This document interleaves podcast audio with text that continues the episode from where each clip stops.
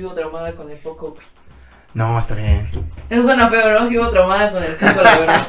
Y la verdad Saca es que uno. ¿no? Sacas uno. Amigos, ¿cómo están? Bienvenidos a su podcast Vidas Imperfectas. Ya, yo qué pedo. ¿Cómo estás, güey? Bien, eh, emocionados, felices el día de hoy. Tenemos un invitado. Lo que le sigue de especial.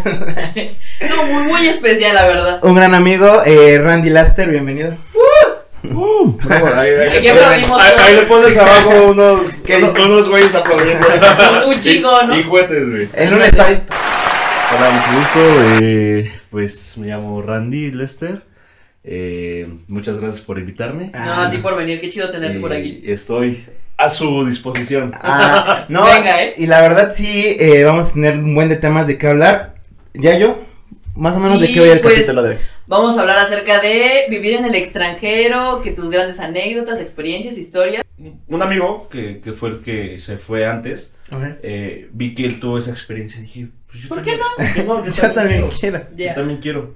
Y él también justamente se fue, él se fue en 2015-2016 a Brasil también. Entonces, eh, pues yo empecé a investigar, le pregunté a mis papás y pues me dijo, pues investigate. Desde un inicio nunca hubo como un, un impedimento por parte de mis padres, me, me apoyaron desde un inicio. Para esto encontré una asociación sin fines de lucro eh, que se llama Rotarios, Rotary. Rotary. Ok. eh, al cual yo pertenezco también. Saca su playera, su escudo. Saco mi De hecho, permítanme.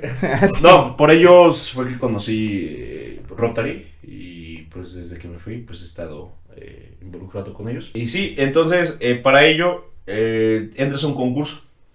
Cada año abren convocatoria Ajá. y el programa es para personas de entre 14 y 17 años. O sea, si tienes esa edad, te puedes ir. Wow. Los primeros 20 lugares te, te hacen un examen general de matemáticas, de conocimiento histórico, de internacional. Te hacen un examen.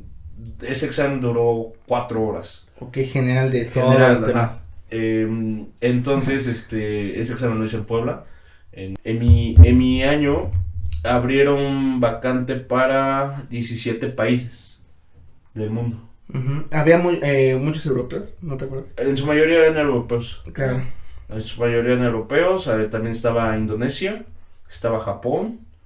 eh, de América Latina estaba Brasil. Brasil. Brasil y México son como los que más exportan aquí en Latinoamérica. Rotary, o sea, en este tipo de intercambios. Entonces, como México tiene mucha plaza, mucha demanda para irse, pues también tiene mucha oferta para recibir. Sí. Entonces, sí. o sea, muchos vienen aquí. eh, por eso vienen muchos. eh, bueno, del lado de Rotary, ¿no? Viene mucho extranjero Sí. a hacer su intercambio aquí, también por el lado español. También estaba eh, que me fuera a Colombia, que me fuera. Estaba Colombia, Brasil, Argentina, eh, Chile, eh, Estados Unidos, Canadá. Y de Europa, pues estaban eh, en su mayoría, eran como unos 10 países de Europa. Y de Asia estaba eh, Indonesia, estaba Japón y Filipinas. ¿Y, y, y en qué lugar quedaste tú, güey? Voy para allá. De 156 que fueron en mi año, yo quedé en el lugar 62. Mm. Ahí está. Mm, dice. Ah, ah, yo no. No, pues No, nada mal. también cuando vi mi nombre No. en la tabla dije, "Puta, es la misma cara. No está tan mal. Y bueno, entonces, pues como, conforme van Asignando. asignando los lugares, pues se van quemando lugares. ¿no? Claro. Sí. Entonces, te digo, Europa, pues de plano Sí, se los acabó, primeros- ¿no? bye. Si tú te querías ir a Europa, pues ya no. Sí, Pero sí, es- 40. o sea, de que te vas, te vas. Ok. A lo mejor ya no al país que, que tú quieres, pero de que te vas, te vas, ¿no? Y en mi caso, bueno, llego al número 62 y me te marcan, te marcan personalmente cada uno y te dicen, eh, oye, hola, este, somos de Rotary, hiciste tu, tu proceso de selección y te tenemos eh, estos tres, estos países y en mi caso me dieron a escoger Brasil, Colombia y, e Indonesia. Ok. Pero dije, Colombia, pues habla español. Dije, no quiero hablar español también. Siempre Eh. Indonesia yo tenía mucho miedo porque iba a ser la primera vez que iba a salir del país. Y no lo sé, lo veía... No, yo en ese momento me puse muchos peros para no irme a Indonesia. Entonces, eh, mi última opción fue... Más bien, mi primera y única opción que yo pensé eh, rápidamente fue Brasil. Ya, ok. Entonces fue que me fui a Brasil. Ok. ese proceso te estoy diciendo que fue en el en enero de 2016. Yo para verano de 2016 ya estaba tomando. Claro. Y bueno, pues sí, me aventé todo eso. Ese proceso lo hice con mi abuelo. Mi abuelo de hecho, pues mi abuelo fue. eh, me apoyó muchísimo. Mi abuelo me acompañó a ir a Ciudad de México a veces cuando mis papás no podían ir. Claro. Entonces, pues sí, fue un gran, gran apoyo mi abuelito. Bien. Y, y bueno, pues ya me fui a Brasil. eh, estuve 11 meses, 10 días. No, es que es un año, bro. O sea, O sea- no- en otro país, ¿no, ¿no sentiste miedo? Sí, claro, pues es que no hablaba, no hablaba De entrada el bueno, idioma. de bueno, entrada el idioma, de entrada sí, el idioma. Y luego de entrada, ah, bueno, para esto Rotary te, te, te, te, te da hospedaje con gente, con tus host family. O sea, es como si yo me fuera, por ejemplo, tú, tú vienes de Brasil y pues tus papás te mandan. Pero así como tú vienes a México, yo me voy a Brasil Sí. y me quedo en tu casa. Ah, O sea, ok. Mis papás te reciben Sí. y Y viceversa, ¿no? y viceversa, ¿no? Entonces, llegas con una seguridad, o sea, llegas a un lugar seguro, con familia. Ah, bueno, Porque sí. obviamente igual Rotary hace estudios, ¿no? O sea, para que las, Sí, claro. lleguen, con, lleguen a familias de confianza. Claro. O sea, tampoco te van a mandar a... Ahora con muchos pedos. ¿no? Exacto, ¿no? Sí, en medio de la pinche selva. Exacto. Entonces, este, exacto. Eso, Rotary trata de, de, de estar lo más seguro posible, ¿no? Porque pues al fin y al cabo, pues, más que nada que somos menores de edad.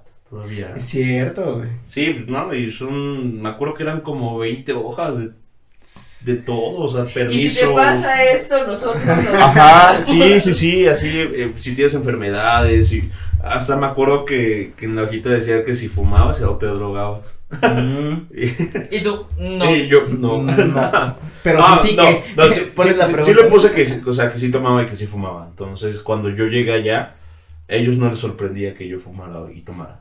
O sea, Hola. eso, eso está bien porque Claro, mientes. y si, no. si mientes, la, la riegas. Sí. Si mientes, la riegas. Claro. Sí, no, igual es Entonces yo por eso le puse que sí fumaba y sí tomaba. Y ya cuando yo llegué allá no tuve ningún problema por fumar.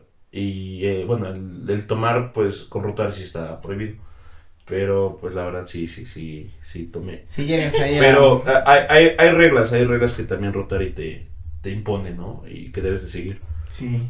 Y este y pues igual llevarte bien con la familia es lo importante. Y pues eh, ellos, tú, se supone que debes de tener tres familias, pero porque te rotan de casas. Pero ¿por qué hacen esto? Para que tú no tengas un apego emocional y no te cueste irte. Ellos, o sea, Wow. si, quieres que convivas, pero también quiere, te cambian de casa. Es como si me fuera a tu casa y a los tres meses me voy a la casa Sí, de ella. Ah, Es ya. lo que hacen. Entonces, yo tuve cuatro familias. Yo estuve en cuatro, cuatro lugares. Y la verdad, todas las familias se portaron súper preguntar. bien, súper Ah, bien. Me, llevaron de viaje. Eh, inclusive en mi segunda familia, eh, yo quería una playera de fútbol. Qué. Y, y ella vio cómo me lo, o sea, cómo la vi y todo. Y sí tenía el dinero para comprarla, pero pues era quemarme mi dinero que mis papás me estaban mandando, ¿no? Claro. O sea, era como, pues a lo mejor no salgo tres semanas, pero pues ya estoy feliz con playera. Sí, sí. Entonces ella me dijo, no te preocupes, yo te la compro. Dije, no manches. Qué buena onda. Sentí, sentí muy bonito. Y todavía tengo esa playera de ahí en la casa. Ah, O bien. sea, la tengo, son como los recuerdos. Son, tengo varios recuerdos que... que ¿Tienes contacto aún con tus familias? Sí, Sí. Con, con todas, pero solamente hablo bien, bien chido, chido con una.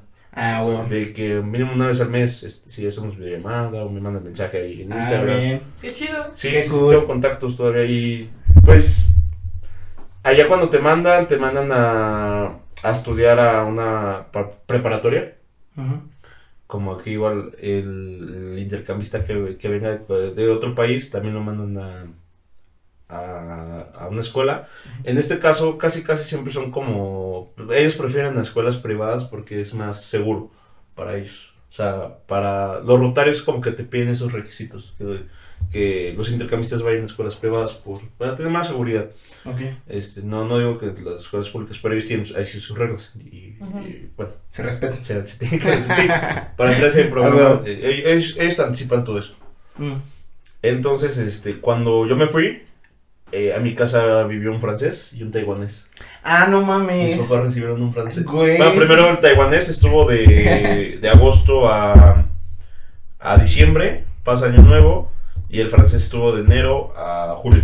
en mi casa. De repente no ven a Randy, sus vecinos se ven al taiwanés, ¿no? Como que ya está raro su hijo de Doña Mari, ¿no? Era más güero. No, ya me lo cambiaron, ¿eh? Se, se llama Reina de Mamá. Ah, Doña Reina. Wow, qué padre. Y entonces, bueno, igual estabas muy joven cuando haces este primer como que pues sales del país, eh, primeras impresiones, o sea, ¿qué tal el choque cultural con, digo, de entrada del idioma, pero qué Ajá. otras cosas empiezan así como de, ok, esto es nuevo? Ah, claro. Pues todo, la comida, el, el cómo comportarse, las tradiciones. eh, y a mí me tocó vivir en la ciudad de San Pablo, pero, ah, te digo, eh, se dividen por distritos. Ok. eh, como, pues, como México. ¿no? Como grande, ¿no? municipios aquí, ¿no? No, no, no. Como México es muy grande, ¿no? De hecho, aquí Rotary se divide por distritos, donde estamos nosotros en Tlaxcala es el 4185, que abarca que es el estado de Veracruz, Puebla, Tlaxcala, Guerrero y Morelos. Ah, ya. Entonces, en el norte hay otros cinco estados, en el sur hay otros estados donde se Sí, divide. como que los van Ah, agrupando, pues. entonces, Mm. eh, no sé, nos- de aquí de México a lo mejor ese año fuimos unos 30 mexicanos a Brasil. De, de, de nuestro distrito, porque hay otros distritos hermanos. Entonces, de nuestro distrito nos mandaron, digamos, un 30, 30 mexicanos y a, a esos 30 los mandamos a otro distrito y entre esos distritos los vamos a dividir. O sea, tú nos coges Mm. a qué ciudad quieres ir. Sí, nada más es Eh, como eh, ellos, te- ellos, o sea, ellos te dicen, te vas a ir a Brasil, en mi caso, ¿no? te vas a ir a Brasil. Pero no, no sabía a dónde iba yo. O sea, tanto me pudo tocar eh, vivir en la capital, Claro. como Ajá. me pudo haber tocado vivir en Río de Janeiro, Sí. como me pudo haber tocado en el Amazonas. Y, y no te cuentan el año académico porque te mandan más que nada que vayas a la escuela para que tú igual hagas amistades. Ah, ok. O sea, hagas Sí, socializar. y, vi- y vivas esa experiencia de haber estudiado en una escuela nativa con gente nativa de- del país, con la educación nativa, o sea, te Sí, enseñan sí. todo. Eso es lo, que, es lo que me gusta de, de este intercambio que hice con Rotary. Claro. Y pues eh, conocí mucha gente súper buena onda. La verdad, mm, tengo a lo mejor dos experiencias muy malas, pero en su mayoría eh, todas son muy buenas. O sea, yo llegué a aprender y aparte eh, me ayudó mucho a cambiar como persona. Me ayudó muchísimo a cambiar. eh, y, y lo cuento abiertamente siempre. no, lo van a ver más personas. yo tenía esa mentalidad mexicana del, del hombre.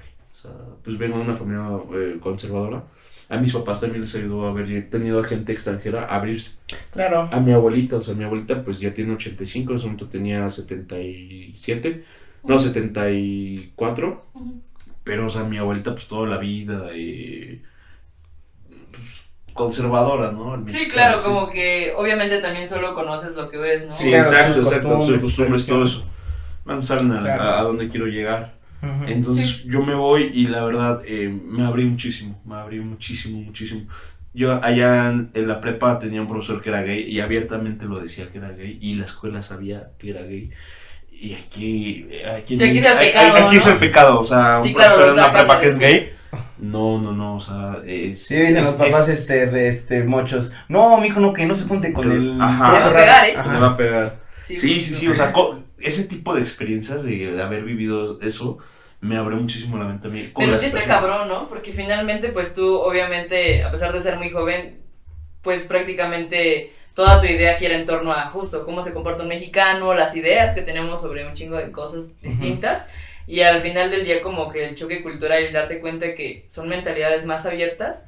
Porque justo ahorita que, que mencionas ese tipo de cosas, eh, cuando yo estaba en la uni, tuve dos, dos compañeras de intercambio de Brasil, justo. Y Ah, también eran como personas muy interesantes y ambas también como que muy abiertas de mentalidad, ¿no? Recuerdo que una de ellas era cristiana y justo como que traía una idea, pues no sé, un poco más tranquila, pero llegó a México y dijo, no me puedo ir de México sin... eh, haber vivido Sí, México. no, claro, ¿no? Y sin pertenecer un poco a lo que ustedes hacen. Y aparte llegó como que en septiembre, güey. Entonces, pues Día de Muertos, este, Independencia y Ay. todo eso. Llegó a chupar con la bandera. Sí, güey, sí, sí, sí, sí. Yo, también, yo también me voy a aventar como el niño, el Como- niño héroe. Como el niño, sí, entonces creo que eso está bastante interesante, ¿no? Porque uno pensaría que a lo mejor los países que están abajo de, de México tienen una mentalidad más cerrada, pero pues No. está interesante pensar que, bueno, saber que no, ¿sabes? Y chistoso, llega a una escuela católica Oh. y tuvimos, bueno, cada, todos los días teníamos misa. Todos, Todos los días. días, de lunes a viernes. Dios Wow. mío. Había escuchado eso, pero de Rosario, creo. Y, y me gustaba, y, y me gustaba mi horario, entraba de 9 a 3. Mm, Está chido. sí. Entraba de ¿De 9 nueve a sí, tres? entraban de 9 a 3. Ah. Y los salones, bueno, te digo, como soy una escuela privada, porque pues, eh, igual tuve la oportunidad de entrar a una escuela pública y pues como aquí en México, ¿no? Hay, hay ciertas carencias. Mm. Y por ejemplo, en la escuela privada, pues todos los salones tenían este aire acondicionado. Y las escuelas públicas solo tenían el, este, los, Un agujero los, en el techo. los ventiladores. Sí, esa madre que parece que en cualquier momento que se caiga Ah, Sí. va a volar la cabeza. Sí, sí, sí. Simón. Entonces, en una ocasión me invitaron a dar una plática, eh, pues, eh, o sea, an- antes de mí había, había llegado un mexicano, Ujú. pero lo que me comentaban es que eh, pues el brother nunca se abrió con la gente, o sea, eh, como que se encerraba en su mundo, o sea, entonces siento que a mí me tocó cambiarle esa mentalidad a varias personas que conocieron a ese mexicano, Claro. que que a lo mejor, eh, pues a este güey lo invitaron de buen pedo, porque igual los brasileños son súper buena onda, o sea, te Sí. invitan, te invitan.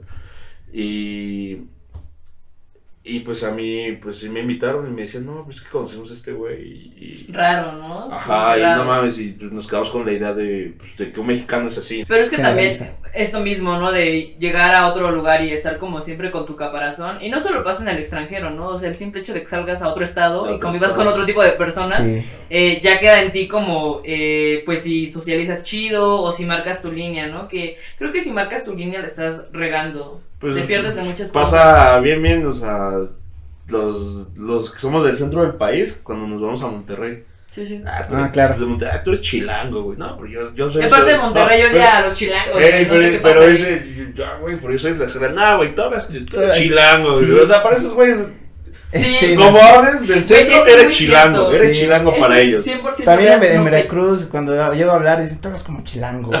Y digo, A mí también me lo han dicho, es como, yo vivo en Tlaxcala, también no mames. Me tocó, me tocó vivir. De hecho, el gobierno mexicano fue el que me ayudó a salir de España. Ah, ya estaban de que restringiendo Sí. las salidas. Ah, y cuando llegué al aeropuerto de Madrid, me tocó ver eh, cómo cancelaban vuelos a Perú, a Brasil y a Chile. Ujú. Cómo los cancelaban. Ah. Y, y no manches, yo, yo rezaba porque mi vuelo no lo cancelara. Claro. Pues imagínate, o sea, no puedes salir del aeropuerto, o sea, Sí. te tienes que haber quedado ahí. Y aparte España también, cuando empezó pandemia, la pasó muy... La pasó Muy muy mal, mal, muy no, mal. no, y, y, o sea, esto me voy a adelantar a lo mejor un poco, pero yo vivía, yo vivía a 500 metros de un hospital que era el hospital más grande de la ciudad donde yo estuve, yo estuve en Cantabria, en Santander, Cantabria, Ujú. Es una ciudad más o menos de 150 mil habitantes. Entonces yo estuve en el, yo vivía eh, cerca del hospital más grande de, de la ¿De esa ciudad, ciudad? de esa ciudad. Qué No miedo. manches, era un pedo psicológico, créanme. Que a, a- a cada hora escuchábamos ambulancias, wiu, wiu, Sí. wiu. o sea, cada, cada, cada media hora, de verdad. O cada hora, no sé. Pero era muy, muy constante escuchar. Y sí, muchísima gente allá en España sí la pasó muy mal. En muchas partes de Europa también. Entonces, este. Fue, esa fue una parte muy bonita y también me llevaron a lugares eh, donde solamente alemanes iban. O sea, eh, por ejemplo, ellos son La parte no turística. la parte no turística y la parte donde, por ejemplo, tú vas, tú vas de viaje y pues buscas un restaurante, ¿no? Pero pasa en las ciudades grandes. Sí. Ellos me llevaron como a pueblos donde pues vive la, los alemanes comunes y corrientes del día al día y pues entraba, ¿no? Pinches güeros esos güeyes y yo entraba moreno, pues sí se me acaban viendo. Eh, pues sí, tienes esa mentalidad de que los alemanes son eh, pues racistas, discriminatorios, Fríos. fríos, pero así son ellos, o sea, así son ellos, así. No, o sea, no digo que todos los alemanes, o sea, son los por regiones. Yo estuve de, del lado de... Ah, y para esto está curioso, ¿eh? Ustedes ven el mapa de Alemania, del lado derecho donde está Berlín, casi eh, es donde tienen más problemas de, de, de racismo y eso. Ah, claro, son más ortodoxos. son son más cerrados en ese aspecto. No, o sea, no te digo, pues, Alemania es un país súper grande, tiene creo que como 70 millones de habitantes, pero pues también hay mucho inmigrante. Sí. Sup- supongo Es que el lo- país que tienen más inmigrantes. Más inmigrantes. Ajá. Y del lado de Bélgica, Países Bajos, Ujú. son como más abiertos, son más buena Claro. onda. Sí, Bélgica, no, este, Holanda, por ejemplo. Eh, de Liechtenstein, de Luxemburgo, son países que están ahí cerca, de, de- Dinamarca está arriba. Oye, cuéntanos un poco sobre en España más que nada, eh, porque pues se sabe que, co- como ya habíamos platicado hace rato, ¿no? Igual por el contexto de que los españoles nos conquistaron y así, ¿ellos qué piensan de un mexicano, del mexicano? ¿Cómo ven al mexicano? Mira, a diferencia, pues, yo lo desde mi perspectiva, ¿eh? Claro. Porque puede venir otro mexicano que ha vivido en España y tener su perspectiva. Sí, Sí. sí. Eh, yo viví en una ciudad del norte, entonces eran un poquito más cerrados a comparación de los del sur. Ok. Lo- eh, hasta yo le, yo igual lo arrojo por el clima. El norte es más frío, más Sí. lluvioso. Y Mm. el sur pues es súper cálido y eso. Y ahora lo volteas a Latinoamérica, que también los climas son más cálidos, más húmedos. sí. Europa es más frío. Ah, Entonces, claro. bueno, O sea, en verano, puta, hace un calor horrible. Ah, Muy, España, en España sí. en España sí. Bueno, nunca he vivido, pero dicen. Pero, me contado. pero en el, o sea, en el norte sí, llu- lluvioso. Ah, ok. ok. Pero lo que es en el sur, eh, pues es costa. Están más próximos a África y eso. Mm. Y es súper más cálido. Entonces, este, conocí españoles eh, de, que eran del sur. Súper buen pedo. Este, pues les gustaba más como más... Eran más animosos. Sí, sí. Y los del norte sí, o sea, pues te digo que viví en un, en, en un estado... Allá, allá son provincias. Viví, que son estados en pocas palabras. Allá viví en el norte y luego íbamos a los pueblos y sí, la gente bien cerrada. Es como aquí igual en México. Vas a, Claro, pueblos, vas a vas a un- pueblos y igual la gente cerrada, ¿no? Sí, sí, sí. Entonces de ese lado pues sí me tocó ver gente, este, pues sí que eran eh, full español. No, y allá, y allá sí te lo dicen. O sea, te decían, viva España, viva el rey. Entonces, es- esos, esos eran los güeyes que, eh, inclusive en, en mi carrera, en mi salón, tuve un güey que... que, que odiaba a los mexicanos, No, no, no, a, lo- a los latinos más que nada. Nunca me lo dijo de frente, pero... Lo tuiteaban, ¿no? No, no. No, lo, lo, Sí, bueno. como que lo trataba de decir abiertamente, pero de una manera no que se viera tan racista.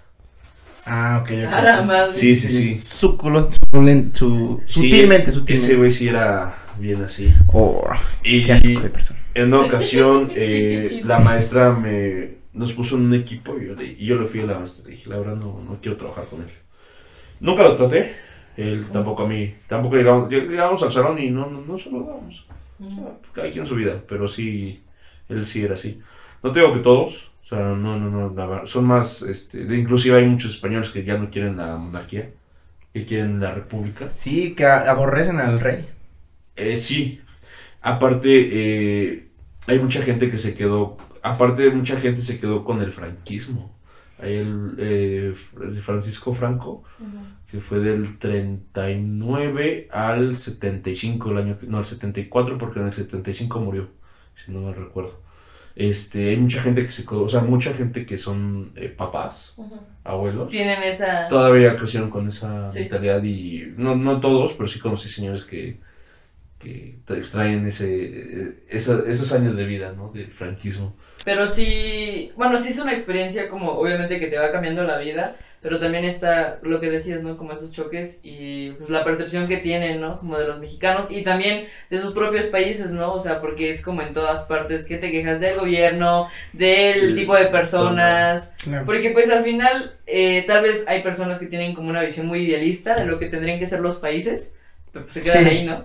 Amigo, entonces ahora, eh, de los países que, que fuiste, a los que fuiste, ¿cuál se te hizo de los más, eh, um, pues, costosos para vivir en ellos? Pues eh, de los países más costosos, pues eh, en el top estaría Londres, Sí, que sí te pero el primero es Israel. Israel. Israel es muy caro, es una ciudad muy cara. Na- nadie lo diría, bueno, no lo pensarías. ajá, no, no lo pensarías, pero Israel es una ciudad muy cara. Eh, estuvimos tres días, dos días en Jerusalén y un día en Tel Aviv, que la capital es... Para los gringos, la capital es Jerusalén. Sí. Ujú. Todo lo hacen por, por apoyar a Israel contra los palestinos. Geopolítica, amigos. Ándale, exacto, geopolítica. Pero para el mundo, para el gobierno mexicano, y lo investigué, es Tel Aviv, la capital. Pero Sí, son... que traen sus conflictos. Ajá, ¿no? exacto, ¿no? Pero Sí, para sí. los gringos, ya sabes que esos güeyes están donde les, les interesa, es, es Jerusalén. Y Jerusalén es una ciudad muy, muy caótica. O sea, es muy bonita, sí, pero lo hablo en el aspecto social. O sea, eh, dentro está el Jerusalén moderno y el Jerusalén viejo, la ciudad vieja, el casco viejo. Este, imagínate, eh, ahí está la ciudad amurallada, pero dentro pues está un mercado enorme y adentro viven, conviven siete religiones. Sí, algo de... En menos de, no, la verdad, te soy sincero, eh, no sé el tamaño, no recuerdo, no sé medidas, pero es como si una colonia viviera adentro del estadio Azteca. O sea, Órale. donde vivieran, no sé, de- un decir, dos mil personas, que son, eh, y divide esas dos mil entre siete religiones. No mames. O sea, en un espacio donde está como el Azteca, digo, solamente es un ejemplo. Sí, sí. Este es muy, muy caótica. Le, a- hace poco estaba contándole a un amigo que igual me preguntó de, de Israel. Le dije, amigo, eh, vivir en Israel, pues es, o sea, abajo, abajo de, la- del- de Israel hay otros edificios más antiguos, ¿no? O sea, aquí hay una construcción de 1980, pero hasta abajo hay una construcción de 2000 años. Sí. Entonces, eh, pues ahí es, es como por capas. Y lo, lo curioso que nos tocó ver es que eh, aquí en este nivel, en esta primera planta, vivían puros musulmanes. En la planta de arriba vivían eh, judíos. En la, planta de, en la planta de arriba vivían este, ortodoxos. O sea, Wow. Y para que no hubiera problemas ni nada de eso, hasta arriba, hasta donde ya te daban los techos, había soldados israelíes con armas, viendo y cuidando para que no hubiera ningún problema. Curios- curiosamente, el día que nos tocó, el segundo día, íbamos otra vez a Jerusalén, a la, ciu- a la- al casco viejo, porque pues, queríamos re- ver todo el... Pues bueno, tuve la oportunidad de ver donde enterraron a Jesucristo, eh, tuve la oportunidad de ver donde Judas traicionó a Jesús, donde fue su última cena, eh, donde Jesús este, está enterrado. Voy a llevar a mi abuela. Donde, se enterró por última vez, ¿no? O sea, también vimos la no. cueva donde se supone que, que estuvo Resucitó al tercer al día, tercer ¿sí? día, exacto. Wow. Este, estuvo en el muro de los lamentos. El muro de los lamentos es, yo había dicho es- el muro de los deseos. de los deseos. Está esto del muro de los lamentos. Ok. Eh, wow. O sea, imagínate, conviven siete religiones. Es la ortodoxa, la cristiana, la católica, eh, la judía, la musulmana, la armenia y me falta una, pero son siete. Wow. Son siete las que conviven ahí, entonces es lo que te digo. Choque cultural. Sí, ahí no, y les iba a contar ahorita que el segundo día que estuve ahí, un, un, un musulmán, bueno, así lo, así lo voy a contar como nos los dijeron, un musulmán apuñaló a un soldado israelí en la puerta de Damasco, que es el, o sea, se- el muro, eh, la ciudad vieja de Jerusalén se divide por, por, por, por colonias, digamos, ¿no? Entonces el muro de Damasco está acá, este, la puerta de, no sé, está, está de este lado, ¿no? Entonces está de, es, les, les vuelvo a repetir, es como un estadio. Entonces uno entró por la puerta A, la otro entró por la puerta B. Entonces el atentado fue en la puerta A. Y pues, pues cerraron, no podíamos entrar a la ciudad. Solamente podían entrar eh, las personas que vivían Sí, adentro. viven ahí, claro. Sí, Wow. sí, sí, sí. Y pues les vuelvo a repetir, es una ciudad muy cara, muy, muy, muy cara. Sí, claro. Eh, o sea, al, al cambio de divisa no era mucho en ese entonces, le estoy hablando en el 2020.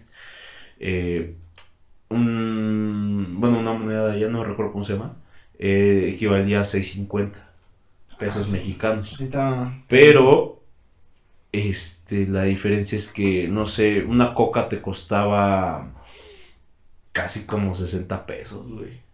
No mami. Una lata de coca. Wow, la verga. De así la comida, todo. Es una ciudad muy turística. Sí, claro. Es muy, muy turística, entonces por lo mismo pues, sube el precio. Sí. Sube, sube el precio, pero Israel, este, la verdad, eh, eh, nunca, nunca en mi vida me imaginé ir allá y pues se dio la oportunidad. ¿no? No, aparte es muy histórico. Sí, es muy histórica y para gente que es muy religiosa, pues no, estar ahí es... Sí. eh, tuve, tuve más sensación espiritual que estar en el Vaticano. O sea, yo vengo de familia católica y pues siempre he estado con creencias católicas, ¿no? Claro. Pero estar en el Vaticano, obviamente es la parte bella, la parte histórica, los edificios, el arte, todo. Sí. Pero ir a Jerusalén es la parte de guerras, la parte de religiones, sociedades. O sea, se están peleando. Dos historia. pueblos se siguen peleando por Sí, un claro. cachito de, como, decir, como un Tlaxcala, ¿no? De tamaño, o sea, Sí, que en realidad no es tan grande. no es tan grande, no, no es tan grande, y se siguen peleando y bueno, ya son, muchas circunstancias y así he tenido otras experiencias. Estambul también es una ciudad súper bonita. Estambul, ¿qué Eh, dices? Sí, es una ciudad súper increíble, Estambul. Eh, lo, lo, lo curioso de Estambul es que de un lado la ciudad se divide en dos, el lado asiático y el lado europeo. Las divide un río. Bueno, no es el océano, pero pasa, es un río que, que conecta con el, este, con el océano, el Mediterráneo, creo. Y este, y pues Estambul es una ciudad muy bonita, o sea, conservan mucho de su parte Histórica. histórica de sus mezquitas. La- sí, la mezquita más grande es la de Santa Sofía. Es enorme esa cosa. Y allá aman a los gatos. Más bien, en esa parte del mundo a los gatos los respetan y los aman. A ti te encantaría. Claro, Sí. güey. Por O sea, supuesto. Adentro de la mezquita, ¿no? aquí ven a un gato en una iglesia y ya están todos intentando de corriéndolo, corriéndolo. Allá no, en esa parte, pues, históricamente desde, Egip- desde Egipto hasta Turquía, pasando por Siria, Jerusalén, Líbano, toda esa parte del mundo eh, respetan mucho los gatos. En varias culturas, ¿eh? En varias También, culturas, sí. Por, por eso, por eso dije desde Egipto para. Bueno, no, a lo mejor otros países de ahí de África del Norte, pero desde Egipto los, Sí, los es que mucho. finalmente cosas culturales, ¿no? Hay como que lugares que tienen como que son muy estrictos con violencia animal o todo ese, Sí, ese trip. Sí. Y aquí pues, digo, No, y, y allá en Estambul, o sea, no sé en otras ciudades de Ujú. Turquía, porque solamente estuve en Estambul, este, los perros tenían chips. O sea, los perros de la calle tenían... Había más gatos que perros, eso sí, pero los perros los cuida la gente. O sea, no es como aquí, aquí ya le estás pateando el perro para que se ya vaya, ¿no? Sí, no, allá los perros de la calle tienen chips Oh, y los esterilizan y todo para que no se reproduzcan y no haya problemas Claro. de eh, sobrepoblación. Exacto, ¿no? Y este, allá, allá la banda, y sí, vi mucha banda eh, nativa de allá, de, de- de Estambul, que les daba de comer. Las obras de los restaurantes, los veíamos como se los daban a los perros, a los gatos. Este, son esas partes, ¿no? De, de mentalidad que, que, que aquí, digamos, ahí dije, a mí, yo sé que no podemos eh, quitar a todos los perros de la calle, ni tampoco que toda la gente eh, adopte a un perro, pero podemos hacer ese tipo de programas Claro. invertirla eso, in- exacto, en lo social, para que eh, podamos ser... Sí, que es como que mejor lo los sacrifican, vámonos. Ajá, exacto, ¿no? Sí. O sí, sea, güey. son, son, esas, son esos choques culturales, pero eso también eh, yo como mexicano quisiera hacerlo en mi país. Digo, aquí Sí. sí se podría hacer. O sea, no, no, no, no, les, no les pedimos más ni menos a, a, a Turquía y podemos hacer esas cosas aquí en México porque tenemos eh, un problema. Sí, claro. Corrupción. Pero bueno.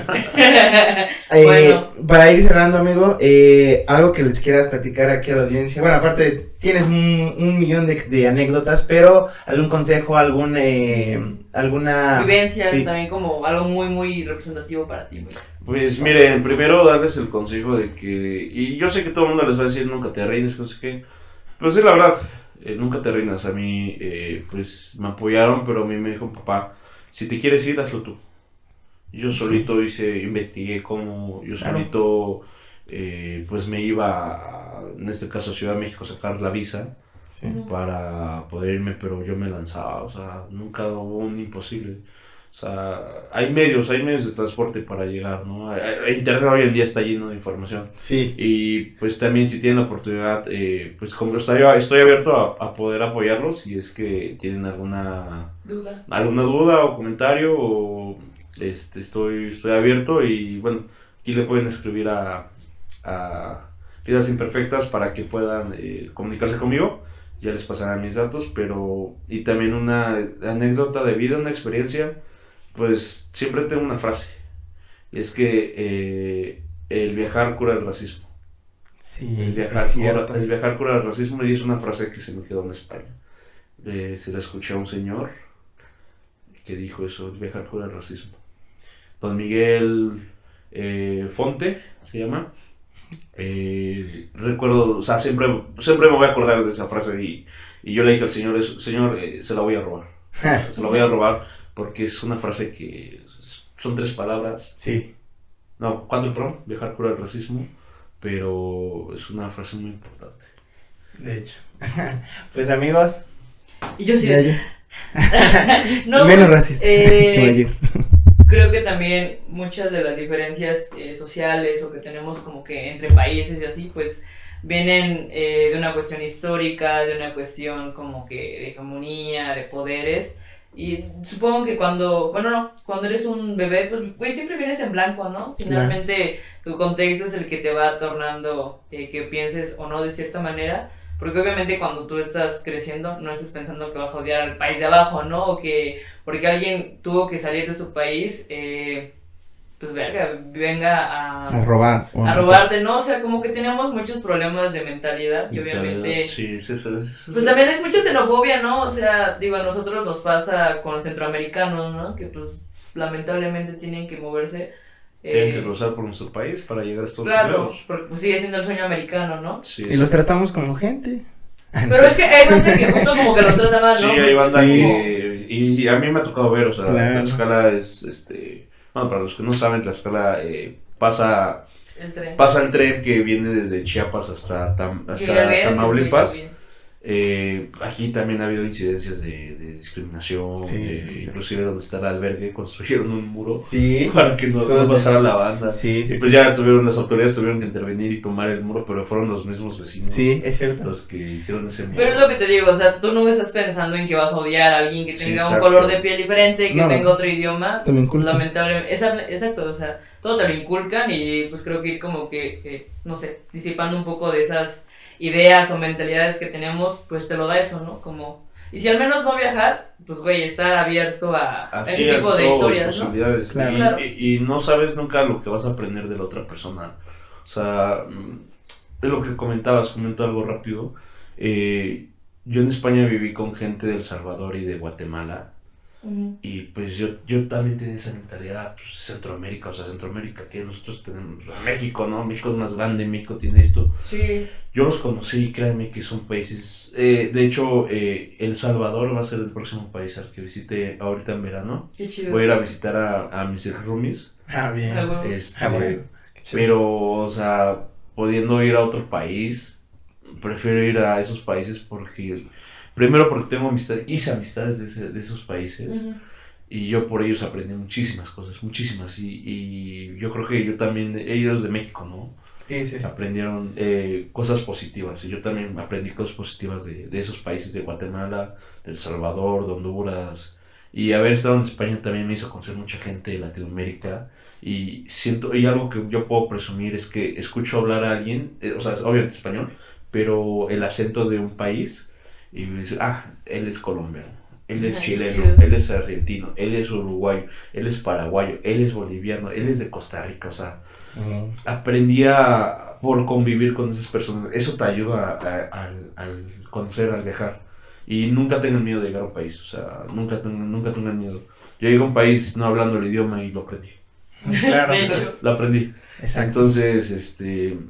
Forma de comunicarse hoy en día es más fácil que antes. 100%. sí, Pero- traductor, ¿no? Exacto, sí, y con el traductor. Yo, yo el traductor lo- él fue mi aliado por tres meses en Brasil. Sí, o sea, claro. Imagínate, yo decía, yo quiero una cuchara.